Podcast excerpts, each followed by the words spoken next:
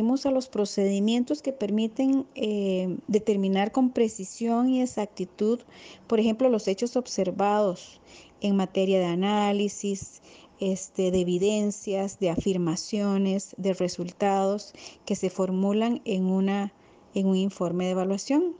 Entonces, cada dimensión debe garantizar que la evaluación esté contextualizada, que tenga validez, que emplee una metodología rigurosa del diseño, de la planificación, de la ejecución orientada a la calidad, con técnicas y herramientas apropiadas de recolección, de análisis, de interpretación de datos.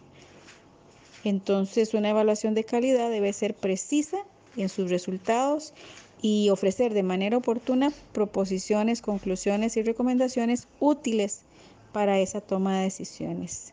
Entonces, desde ahí, o sea, debemos tomar decisiones sobre evidencia sólida, viable, confiable. Entonces, la metodología que se utilice para el proceso o en el proceso de evaluación debe ser este, planteada eh, con estrictas eh, metodologías rigurosas, confiables y viables.